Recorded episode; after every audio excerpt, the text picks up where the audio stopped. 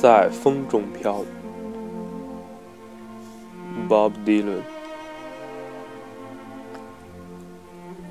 一个人要走多少路，别人才把他称为一个人？一只白鸽要飞越多少海，才能在沙滩沉睡？一颗炮弹要发射多少次，才会被永远报废？我的朋友，答案就在风中飘，答案就在风中飘。一座山要存在多少年，才能被大海淹没？一些人要生活多少年，才能重获自由？一个人要转多少次头，还假装什么都看不见？我的朋友。答案就在风中飘，答案就在风中飘。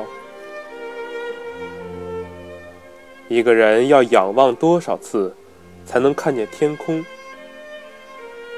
一个人要有多少耳朵，才能听到人们的哭声？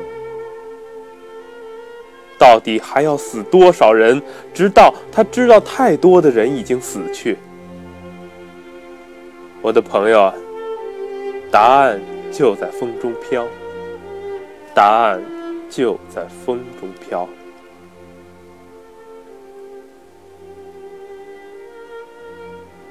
这是一首很流行的流行歌曲，大多数人呢听到其中的旋律陶醉不已。但是，如果你重新看这个歌词的话，比如说，一个人要有多少耳朵？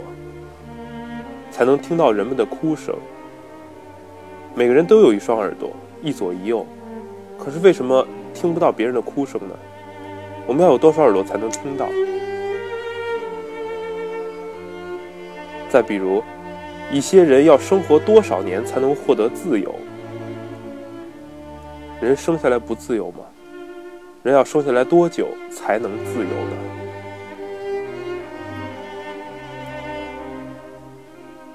再比如，一只白鸽要飞越多少海，才能在沙滩沉睡？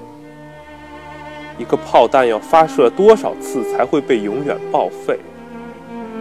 也许只有在那个年代，我们才能够真正理解 Bob Dylan 他所所写所想，而这一切都被他写在歌词里面。而歌词又告诉我们：我的朋友啊，答案就在风中飘，答案。就在风中飘。